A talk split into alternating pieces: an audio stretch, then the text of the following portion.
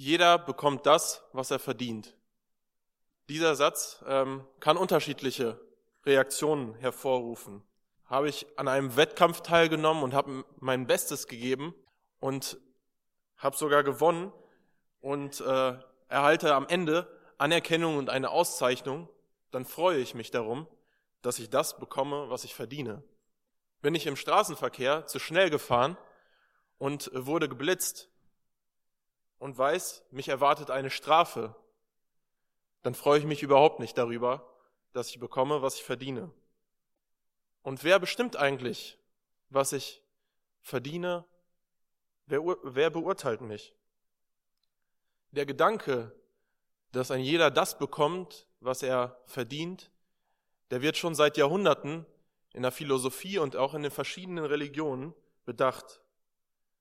Und ähm, ja, gerade wir als protestantische Christen tun uns immer so ein bisschen schwer damit, mit dem Gedanken, dass man das bekommt, was man verdient.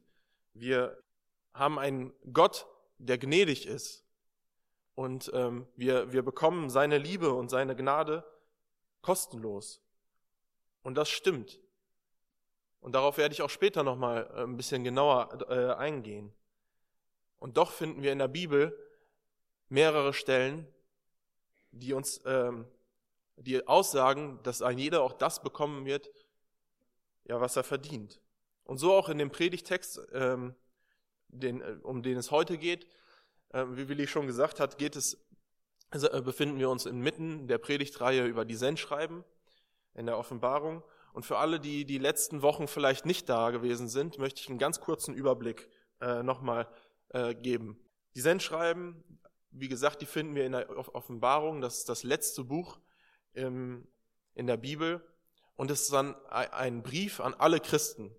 Und dieser Brief ist von Jesus Christus persönlich ausgerichtet und soll die ermutigen und stärken, die durch schwere Zeiten gehen. Und die sieben Sendschreiben, das sind innerhalb dieses Briefes nochmal sieben konkrete Briefe an ganz spezielle Gemeinden der ersten Christen. Und diese Gemeinden werden in ihrer jeweiligen Situation angesprochen und ähm, es wird darauf eingegangen, was Jesus sich unter Gemeinde vorstellt oder auch nicht vorstellt. Und um die Gemeinde, um die es heute geht, wurde schon erwähnt, äh, das ist die Gemeinde in Thyatira. Und äh, das Sendschreiben lese ich äh, aus der Offenbarung, Kapitel 2, Verse 18 bis 29. Der ähm, Bibeltext wird in einer etwas abgewandelten Form äh, an, äh, auch angezeigt. Ähm, ich lese aus der Elberfelder Übersetzung und ähm, ihr könnt gerne auch in euren Bibeln mitlesen. Um den Engel der Gemeinde in Thyatira, äh, in Thyatira schreibe.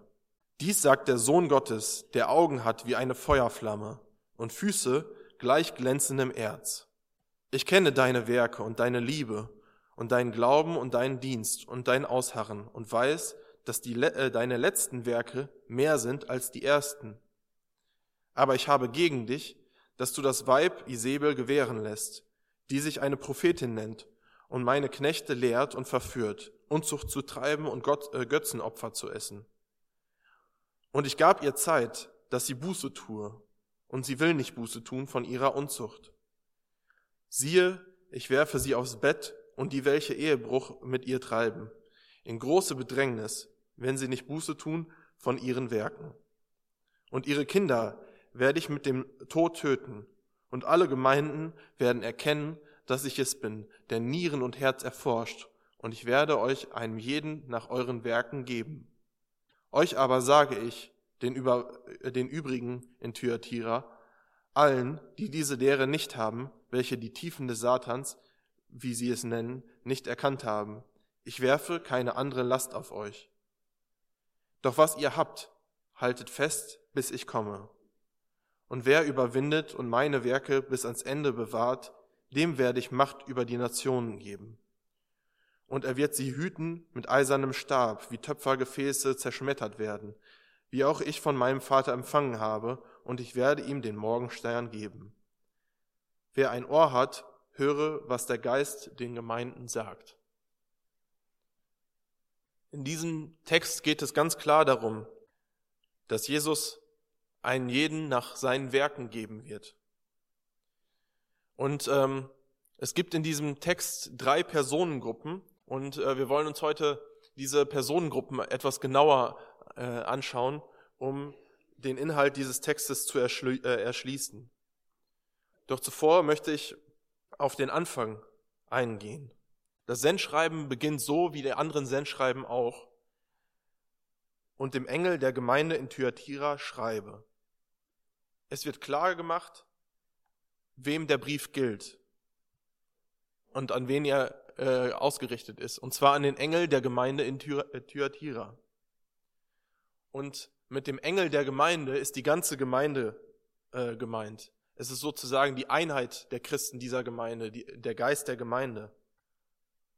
Und direkt darauf folgt die Vorstellung dessen, der den Brief schreiben lässt. Dies sagt der Sohn Gottes, der Augen hat wie eine Feuerflamme und Füße gleich glänzendem Erz. Der Brief stammt wie die gesamte Offenbarung von Jesus selbst. Und auffallend ist hier, dass Jesus sich als Sohn Gottes vorstellt. Das ist einmalig in der ganzen Offenbarung. Das finden wir nur in diesem einen Vers, in dem Vers 18. Und damit stellt er unmissverständlich seine Autorität äh, klar. Er ist der Sohn Gottes. Für diese Aussage, dass Jesus der Sohn Gottes ist, wurde er gekreuzigt. Denn er galt als Gotteslästerer, weil er sich mit, äh, als Sohn Gottes bezeichnet hat. Und er hat alle weltliche Autorität damit untergraben. Im Text folgen weiterhin zwei Motive, die wir aus ähm, der Vision, die der äh, Schreiber der Offenbarung von Jesus bekommen hat, ähm, entnehmen können. Der Augen hat wie eine Feuerflamme und Füße gleich glänzendem Erz. Die Augen wie eine Feuerflamme, die stehen für einen durchdringenden Blick, einen Blick, dem nichts entgeht und der auch durch die ver, äh, verzwicktesten ähm, und äh, verwirrendsten Situationen noch Durchblick hat. Und die Füße gleich glänzendem Erz, die stehen für Standhaftigkeit. Jesus, der beständig äh, ist und der Halt gibt. Und wenn wir uns nun die Personengruppen der Gemeinde in Thyatira anschauen, dann wollen wir das immer im Hinterkopf behalten, dass Jesus den Durchblick hat und dass Jesus derjenige ist, der Halt gibt. Ja, wer sind die Personengruppen, die wir hier in dem Text finden? Es ist erstens die Verführerin. Es sind die Verführten und es sind die Überwinden, äh, Überwinder. Über die Verführerin lesen wir in, Versen, äh, in den Versen 20 bis 21. Aber ich habe gegen dich, dass du das Weib Isabel gewähren lässt, die sich eine Prophetin nennt und meine Knechte lehrt und verführt, Unzucht zu treiben und Götzenopfer zu essen. Und ich gab ihr Zeit, damit sie Buße tue. Und sie will nicht Buße tun von ihrer Unzucht. Es ist also eine Frau, die Isabel genannt wird und die sich als Prophetin ausgibt. Und die wird anscheinend in dieser Gemeinde geduldet. Wer war denn Isabel? Hier aus dem Text können wir entnehmen, dass sie sich selbst als Prophetin ausgegeben hat und dass sie gelehrt hat und verführt hat, Unzucht zu treiben und Götzenopfer zu essen. Und Isabel möchte kein, äh, will keine Buße tun. Das sind die Informationen hier aus dem Text. Und ähm, ja, die Bibelausleger, die sind sich ziemlich einig, dass Isabel hier nicht einfach nur der Name dieser Frau, die dort wirkt, ist, sondern darüber hinaus weiterhin steht. Es ist noch nicht mal klar, ob diese Frau überhaupt Isabel heißt. Wahrscheinlich eher nicht. Aber hier können wir etwas erkennen, was wir auch schon in dem Sendschreiben zuvor bei Biliam äh, gesehen haben, dass ein, eine Person aus dem Alten Testament als Beispiel äh, genommen wird, um die Person aus der Gemeinde mit ihr zu identifizieren. Und das nicht einfach so, sondern ganz klar, um bewusst ein negatives Bild zu stellen. Da Isabel aus dem Alten Testament die Verführerin schlechthin ist. Sie ist der Inbegriff von Verführung und von Gott, äh, Götzendienst. Und ähm, von ihr lesen wir in den Büchern der Könige. Sie war nämlich eine Königstochter aus einem heidnischen Volk und sie heiratete den israelitischen König Ahab. Und ähm, sie wird in den äh, Texten als willensstarke, machtbewusste und zutiefst in ihrer heidnischen Religion verwurzelte Frau beschrieben. Sie hat einen so starken Einfluss auf ihren Mann, dass dieser sogar in der Hauptstadt äh, Samaria einen Tempel ähm, für den äh, Götzen Baal errichten ließ. Und er ist total mit eingestiegen in diesen Götzendienst. Er hat nicht mehr nur Jahwe, den Gott Israels verehrt, sondern auch Baal. Und Isabel propagierte diesen Baalskult ähm, sehr, sehr stark und äh, hat versucht, ihn mit äh, Gewalt durchzusetzen. Sie war ähm, bekannt dafür, äh, Propheten Gottes auszurotten und ähm, auch äh, Zauberei zu betreiben. Und am besten dürfte uns wahrscheinlich die Geschichte bekannt sein, wo Isabel 450 ihrer Baalspriester gegen den Propheten Elia antreten lässt und sie darum bitten, dass Gott Feuer vom Himmel äh, schenkt, um zu zeigen, wer der wahre Gott ist. Und ähm, ja, zu ihrem Baalskult gehörte auch der Baal-Fruchtbarkeitskult, der auch oft mit äh, sexuellen Ausschweifungen ver äh, verknüpft äh, war. Was das für Auswirkungen hier auf den Text hat, äh, da gehe ich gleich nochmal ähm, drauf ein. Und die Frau, die sich als Prophetin bezeichnet, hier in Thyatira, wird mit dieser Isabel verglichen. Es ist bei den ersten Christen nichts Ungewöhnliches, dass auch Frauen Prophetinnen waren. Wir lesen im Lukasevangelium von der äh, Prophetin äh, Hannah und auch in der Apostelgeschichte oder in dem ersten ähm, Korintherbrief werden Prophetinnen erwähnt. Und ähm, von dieser Frau lesen wir aber, dass sie sich selbst als Prophetin ausgibt, dass Jesus sie aber überhaupt nicht als Prophetin sieht. In seinen Augen ist sie keine. Und das wertet nicht generell ab, dass Frauen Prophetin äh, sein können und äh, prophezeien und lernen können. Aber diese Frau ist es nicht würdig, sich eine Prophetin zu nennen. Und wir lesen auch direkt, warum das so ist denn sie lehrt und verführt Unzucht zu treiben und Götzenopfer zu essen. Das sind die beiden Verfehlungen, die wir hier äh, finden. Und auch diese Verfehlungen haben eine Geschichte. In der Apostelgeschichte können wir lesen, dass es in, der, in den ersten, beiden ersten Christen zu Streitigkeiten kam. Jesus hatte zuvor seine Jünger ausgesendet, hinzugehen und allen Völkern das Evangelium zu verkünden. Und so wurden überall neue Gemeinden gegründet und ähm, es waren in diesen Gemeinden waren sowohl äh, Christen, die vorher Juden gewesen sind, als auch Christen, die vorher Heiden gewesen sind. Und beide haben eine ganz unterschiedliche kulturelle und religiöse Prägung und äh, Tradition. Und ähm, so kam es immer wieder zu Auseinandersetzungen auch zwischen Heiden und Judenchristen. Und die Judenchristen wollten von den Heidenchristen, dass die sich doch auch beschneiden äh, lassen und an die Gebote des Alten Testamentes halten. Und ähm, da haben sich die äh, Jünger, die sogenannten Apostel, getroffen und darüber beraten, wie sie damit umgehen äh, wollen und ähm, haben einen Entschluss gefasst. Und der lautete, dass Jesus Christus der Einzige ist, der befreien kann.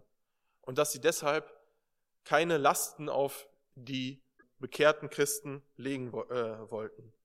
Es gab nur ein paar kleine Einschränkungen. Und zwar sollten Christen keine anderen Götter verehren, nicht Unzucht treiben und Götz, äh, Götzenopfer äh, vermeiden und das Essen davon. Und das gilt für alle Christen. Und ähm, ja, das ist auch irgendwie für uns vielleicht auch ganz nachvollziehbar, da es nur einen einzigen Gott gibt, der befreien kann. Äh, kann. Aber hier in Thyatira ver verführt die Isabel genau zu diesen äh, Übertretungen. Unzucht zu treiben und äh, Götzenopferfleisch zu essen. Und Unzucht ist hier auf äh, verschiedene Weisen zu verstehen. Zum einen wörtlich als äh, sexuelle Ausschweifung und als jegliche äh, sexuelle Handlung äh, und Praktiken außerhalb der Ehe.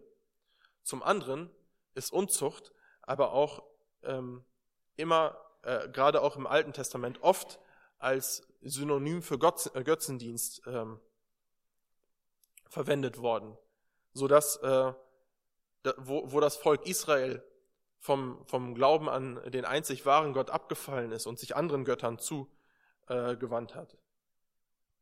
Und deshalb geht es auch hier in erster Linie darum, äh, darum dass, sie, äh, dass die Gemeinde verführt wird, nicht alleine auf Gott zu vertrauen. Und Gott macht ganz klar in seinem Wort verständlich, dass er der einzige Gott ist. Er sagt, ich bin der Herr, dein Gott. Du sollst keine anderen Götter haben neben mir. Jesus bestärkt das Ganze und sagt im Johannesevangelium, ich bin der Weg, die Wahrheit und das Leben. Niemand kommt zum Vater, denn durch mich.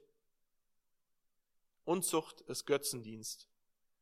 Unzucht ist eine Abwendung vom Vertrauen auf den einzig wahren Gott. Und in diesem Götzendienst, in diesen verschiedenen äh, Kulten und Ritualen, kann es an auch oft zu sexuellen Ausschweifungen kommen. Und auch dieses Essen von Götzenopferfleisch ist in diesem Götzendienst mit inbegriffen. Welche Auswirkungen diese Verführung auf die Gemeinde ganz konkret hatte, darauf, darauf gehe ich gleich nochmal äh, ein. Aber was wir hier schon mal festhalten können, ist, dass diese äh, Pseudoprophetin Isabel ganz bewusst falsch lehrt und verführt. Und zwar dazu, Gott untreu zu sein. Und diese Werke haben Folgen. In Vers 21 lesen wir, und ich habe ihr Zeit damit, äh, und ich gab ihr Zeit, damit sie Buße tue, und sie will nicht Buße tun von ihrer Unzucht. Isabel hat die Chance bekommen, umzukehren, ihre Lehren zu widerrufen, zu korrigieren und Gott um Verzeihung zu bitten. Vielleicht hat jemand der Apostel sie darauf hingewiesen, in Form von äh, Gemeindezucht oder wie wir es auch nennen, äh, korrektiver Gemeindeseelsorge. Vielleicht hat Gott persönlich durch sein Wort und durch seinen Geist zu ihr gesprochen. Wie genau sie darauf aufmerksam geworden ist und zur Umkehr äh, aufgefordert worden ist, wissen wir nicht. Aber sie hat diese Chance bekommen. Aber sie will nicht abweichen von ihren falschen Lehren. Und so heißt es in Vers 22, siehe, ich werfe sie aufs Bett. Mit diesem Bett ist ein Krankenbett gemeint. Isabel hatte die Chance umzukehren, aber hat sie nicht genutzt und deshalb wird sie bestraft mit Krankheit und Leiden.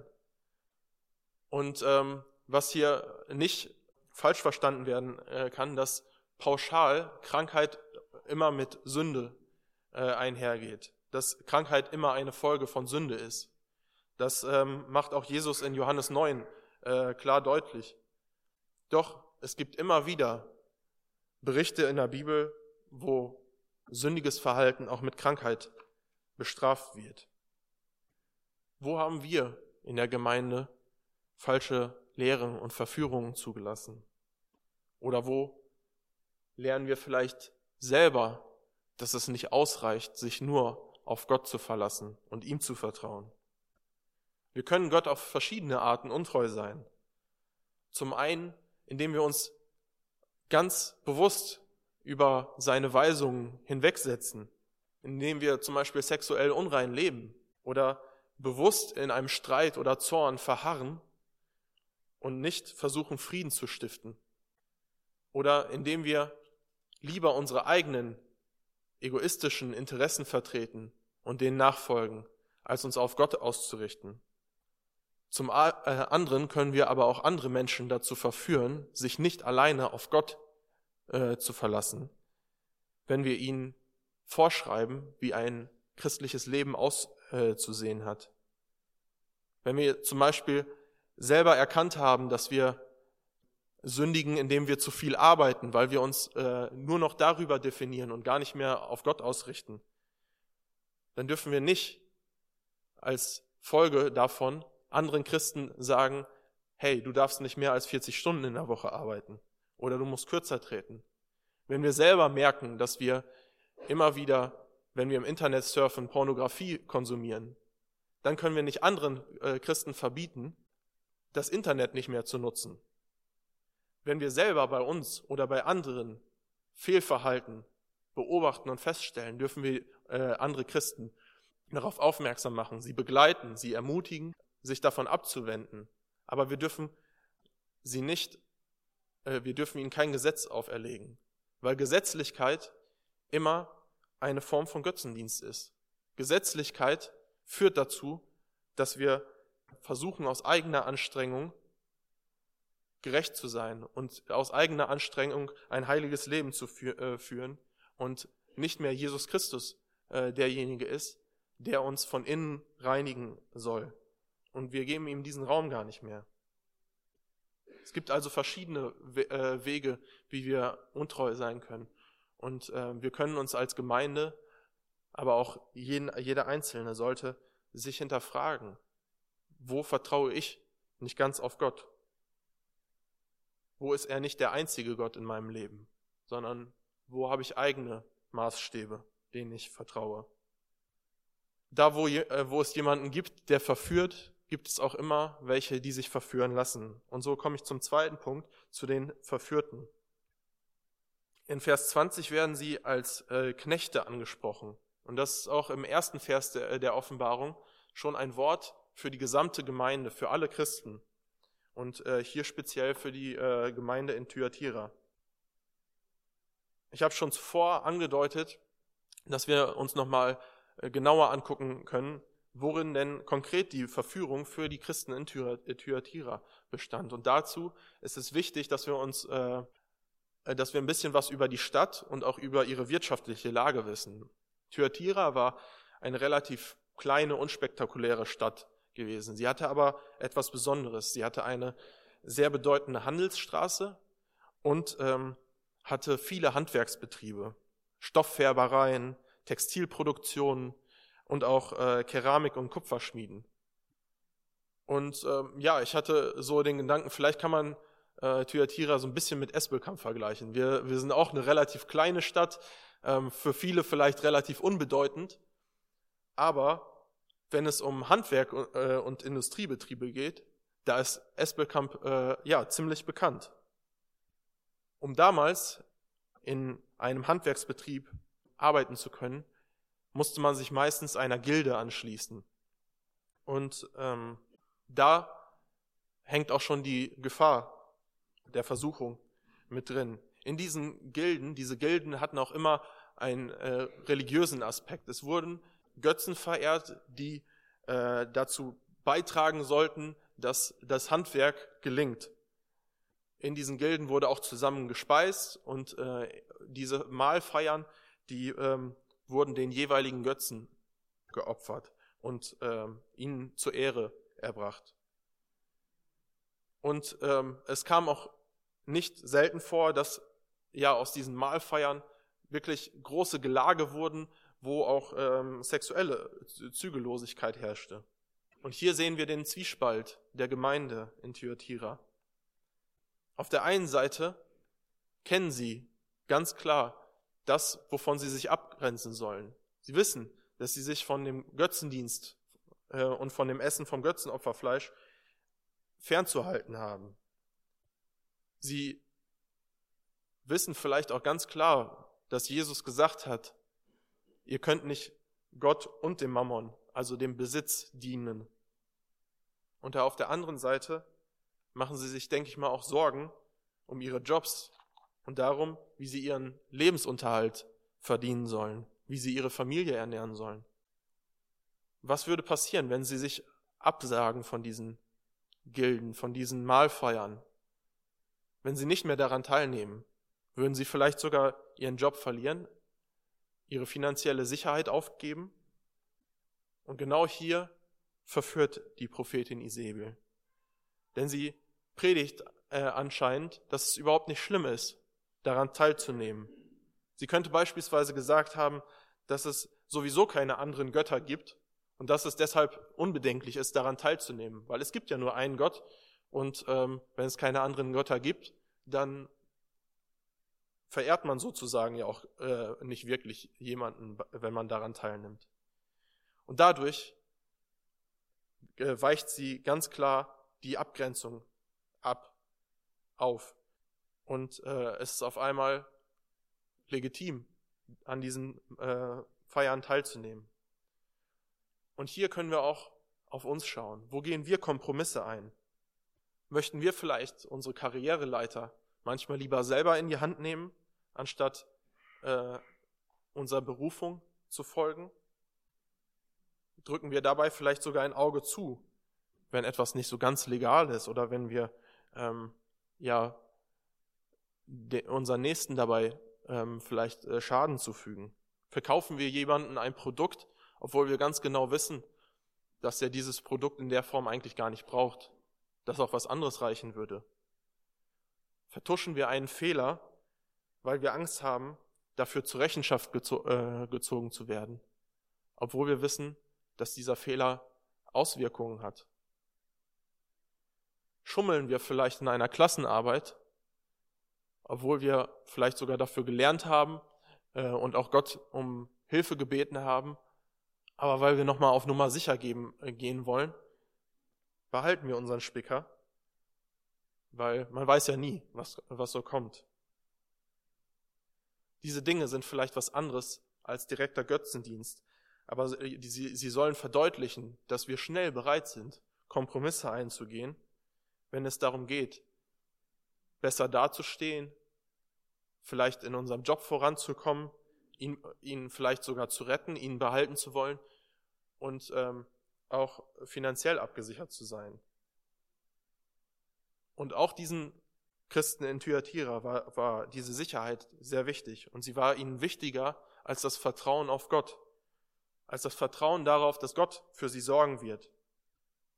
Und so war die Verkündigung der Isabel genau das, was sie brauchten, genau das, was sie hören wollten. Und ähm, ja, ich merke das auch immer wieder bei uns, wie, wie schnell wir uns davon beeinflussen lassen, wenn wir auf, äh, dann auch auf andere Christen schauen und sagen, ach, die geben doch auch bestimmt nicht alle ihren zehnten Teil. Oder die investieren doch auch viel mehr in ihren Job oder in ihre Hobbys als in das Reich Gottes. Und es ist verführerisch, das genauso zu machen wie alle anderen Christen doch auch und nicht radikal Gott nachzufolgen. Und es gab einige, die diesen Verlockungen gefolgt sind und einige auch nicht. Und auch diese, die, der Lehre gefolgt sind, wird Strafe angedroht. Wir lesen, siehe, ich werfe sie aufs Bett, also das war noch auf Isabel bezogen, und die, welche Ehebruch mit ihr treiben, in große Bedrängnis, wenn sie nicht Buße tun von ihren Werken. Und ihre Kinder werde ich mit dem Tod töten. Und alle Gemeinden werden erkennen, dass ich es bin, der Nieren und Herzen erforscht. Und ich werde euch einen jeden nach euren Werken geben. Hier werden die Verführten nochmal unterschiedlich äh, bewertet. Es gibt die einen, die in diesem Text als diejenigen äh, beschrieben werden, die mit Isabel Ehebruch begehen. Das sind die, die sich die mit der Lehre sympathisieren, die sich darauf einlassen und ähm, ja, die darin ihren eigenen Vorteil sehen. Und es gibt die radikalen Nachfolger, die hier als die Kinder Isabels beschrieben werden, die vielleicht sogar selbst diese Lehren weiter verbreiten und äh, propagieren. Und beide Gruppen erhalten ein unterschiedliches äh, Urte äh, Urteil. Die Sympathisanten, die werden in eine Bedrängnis geworfen. Sie werden leiden. Ihnen soll es richtig schlecht gehen. Die radikalen Nachfolger, die müssen mit dem Tod rechnen. Und ich finde, das sind sehr, sehr krasse Aussichten. Aber anders als bei Isabel ist die Zeit der Gnade noch nicht vorbei. Ihnen wird immer noch die Chance gegeben, Buße zu tun, umzukehren, sich von der Lehre abzusagen und Gott wieder ganz neu ihr Vertrauen entgegenzubringen und Gott als einzigen Gott anzuerkennen. Und hier sehen wir auch, warum Jesus so harte Worte und so harte Strafen androht.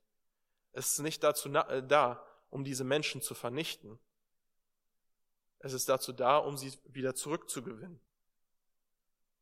Hier ist es wichtig zu sehen, dass Christen dazu aufgefordert werden. Die, äh, also hier, hier werden nicht äh, Nicht-Christen angesprochen, sondern ganz bewusst die Christen werden angesprochen. Alle die Christen, die sich auf Kompromisse einlassen, die vielleicht sogar abgefallen sind oder die falschen Lehren folgen. Hier wird nicht legitimiert, dass wir Menschen, die Jesus noch nicht kennen, mit der Hölle drohen sollen, damit sie sich bekehren. Hier wird, dies ist eine Ermahnung an, an Christen. Und Gott will jeden Menschen mit der Liebe, mit seiner Liebe retten und hat auch jeden dieser Christen schon mit seiner Liebe gerettet. Und trotzdem haben sie sich von ihm abgewandt und deshalb stehen ihnen Strafen bevor. Die Strafen sind zum einen dazu da, das Böse aus der Gemeinde zu vernichten. Sie sind aber auch dazu da, anderen Gemeinden die Augen zu öffnen und sie davor zu warnen, sich nicht auf so verlockende Lehren einzulassen. Für mich ist das ähm, vielleicht auch für euch schwer nachvollziehbar, wie, warum, warum Gott so hart, äh, hart äh, bestraft, äh, bestraft und dass er sogar mit, äh, den Tod androht, um Menschen zu warnen. Damals war das aber eine sehr nachvollziehbare äh, Aussage. Und jetzt kommen wir in dem Text zum Schlüssel, um den, das Handeln Jesus, Jesu zu verstehen. Wie schon erwähnt, werden die Strafen auch angedroht, um alle Gemeinden, äh, damit alle Gemeinden erkennen werden, dass ich es bin, der Nieren und Herzen erforscht, und ich werde euch einem jeden nach euren Werken geben. Jesus ist derjenige, der unsere Herzen und Nieren erforscht und der uns dann auch nach unseren Werken geben wird.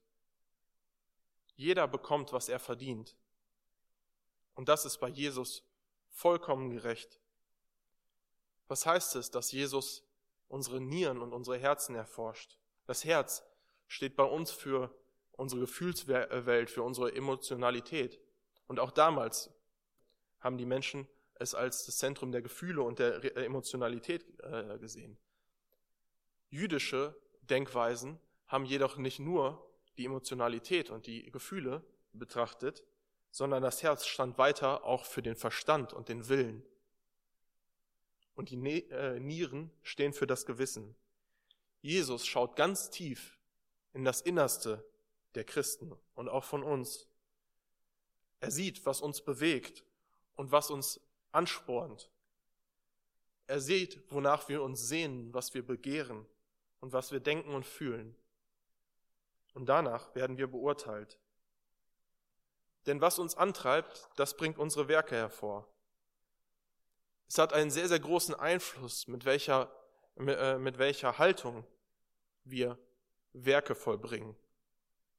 Es kommt nicht darauf äh, an, dass Jesus irgendwann unsere guten und unsere schlechten Werke ähm, äh, gegeneinander äh, aufwiegt und ähm, dann äh, die Summe äh, errechnet. Jesus schaut in unser Herz herein. Und was in unserem Herzen, in unserem Innersten wirklich vor äh, sich geht, das können nur wir selber und Jesus beurteilen. Und so sagt Jesus hier in Vers 23, ich werde einem jeden von euch nach euren Werken geben. Er wird aber nicht nur denen, die sich verführt haben lassen, nach seinen Werken geben. Er wird nicht nur strafen. Es gibt auch noch eine dritte Gruppe in Thyatira. Und das ist die Gruppe der Überwinder. Und auch sie werden nach ihren Werken beurteilt. Die Überwinder werden ab dem Vers 24 angesprochen. Euch aber sage ich, den übrigen in Thyatira, allen, die diese Lehre nicht haben, welche die Tiefen des Satans, wie, es, wie sie es nennen, nicht erkannt haben. Ich werfe keine andere Last auf euch. Doch was ihr habt, haltet fest, bis ich komme. Die Überwinder werden hier als diejenigen gekennzeichnet, die sich nicht verführen lassen haben. Hier wird die Lehre der Isabel als die Tiefen Satans bezeichnet. Und das ist ähm, ja so eine polemische ähm, Reaktion auf äh, das, wie Isabel ihre Lehren genannt hat. Sie hat sie als Erkenntnisse der Tiefe Gottes äh, bezeichnet. Und hier wird dieser Name dafür parodiert. Ähnlich sehen wir es in den Sendschreiben an Smyrna oder auch äh, nach, äh, an Philadelphia, wo ähm, von der Synagoge des Satans gesprochen wird. Und denen, die diese, diese Lehre nicht angenommen haben, wird zugesprochen, ich werfe keine andere Last auf euch. Ihnen wird keine andere Last auferlegt. Und hier sind wir wieder beim Apostelkonzil. Es wurden ganz klare Maßstäbe festgelegt. Man sollte sich vom Götzendienst, von Götzenopferfleisch und vom, von der Unzucht fernhalten und abgrenzen. Und nicht mehr und nicht weniger wird von den Christen verlangt. Hier wird nichts mehr hinzugefügt. Ich beobachte es so, dass wenn bei uns eine Regel in unserer Gesellschaft übertreten wird, dann wird oft, und das vielleicht sogar öfter passiert, dann wird oft damit reagiert, dass neue Regeln dazukommen oder dass diese Regeln verschärft äh, werden. Es werden neue Schilder angebracht und äh, neue äh, Entwürfe verabschiedet. Hier wird aber keine weitere Last auferlegt. Es bleibt dabei, das, was einmal festgelegt wurde. Und diesem Zuspruch folgt eine Aufforderung. Die Überwinder werden zum weiteren Ausharren und zum Festhalten an dem, was sie haben, aufgefordert. In Vers 19 wurden die äh, Werke dieser Gemeinde wertgeschätzt. Ich kenne deine Werke und deine Liebe und deinen Glauben und deinen Dienst und dein Ausharren, und ich weiß, dass deine letzten Werke mehr sind als die ersten. Wir haben hier Liebe, Glaube, Dienst Ausharren, was in anderen Übersetzungen auch mit Geduld benannt wird. Und diese Werke stehen genau äh, im Gegensatz zu den Werken derer, die sich haben verführen lassen. Liebe und Glaube können hier als Motive des christlichen Glaubens gesehen werden. Alles Gute, was wir tun können und sollen, sollte von der Liebe zu Gott und zu unseren Mitmenschen bestimmt sein. Und im Glauben darauf, dass derjenige, der den Glauben und die Liebe äh, wirkt und in uns befähigt. Liebe und Glaube sind erst die Voraussetzung für gute äh, Werke, wenn sie nicht aus eigenen Interessen getan werden sollen. Und Dienst und Ausharren sind die Auswirkungen des christlichen Lebens. Die Liebe zu Gott und zu unserem Nächsten äußert sich im Dienst an unserem Nächsten und am Dienst für Gott. Der, äh, der Glaube lässt uns in schwere, schweren Zeiten geduldig ausharren, weil wir darauf vertrauen, dass Gott derjenige ist, der Herr über alles ist.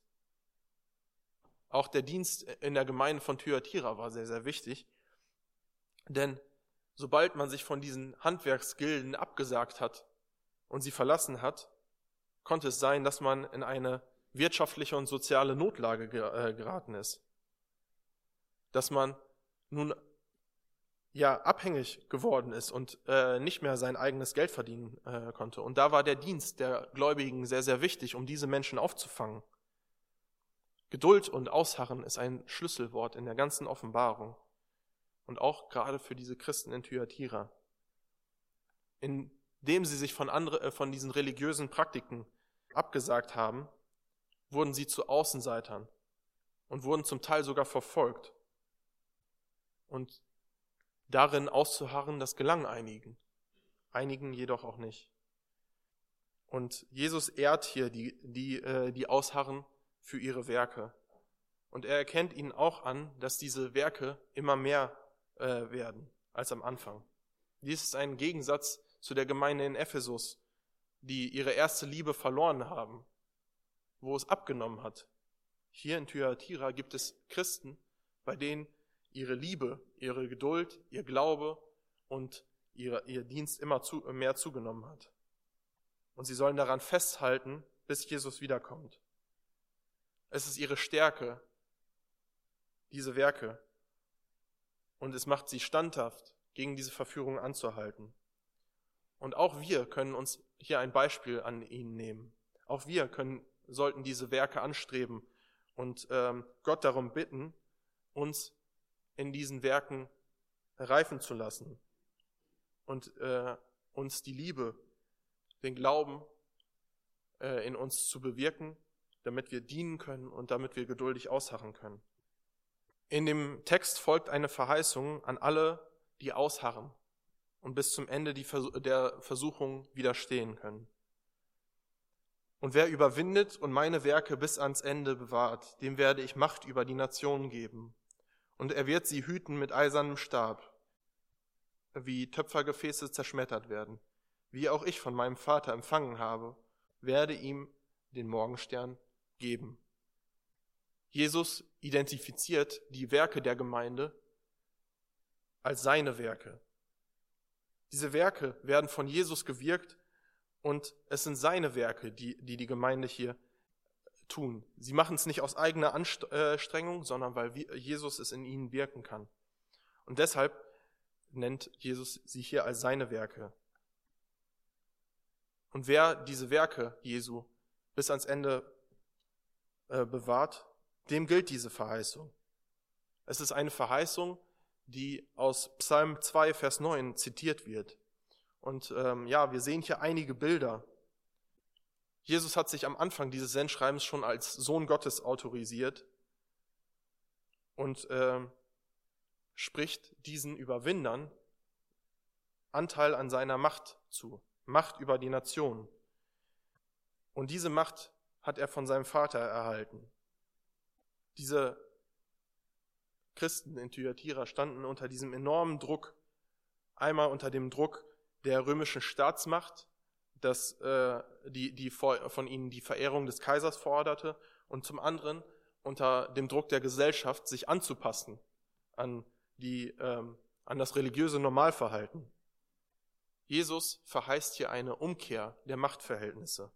Die Überwinder sollen die Nation mit äh, ihrem Stab hüten und sie werden Töpfergefäße zerschmettern. Ich finde, dieses Bild klingt sehr, sehr hart.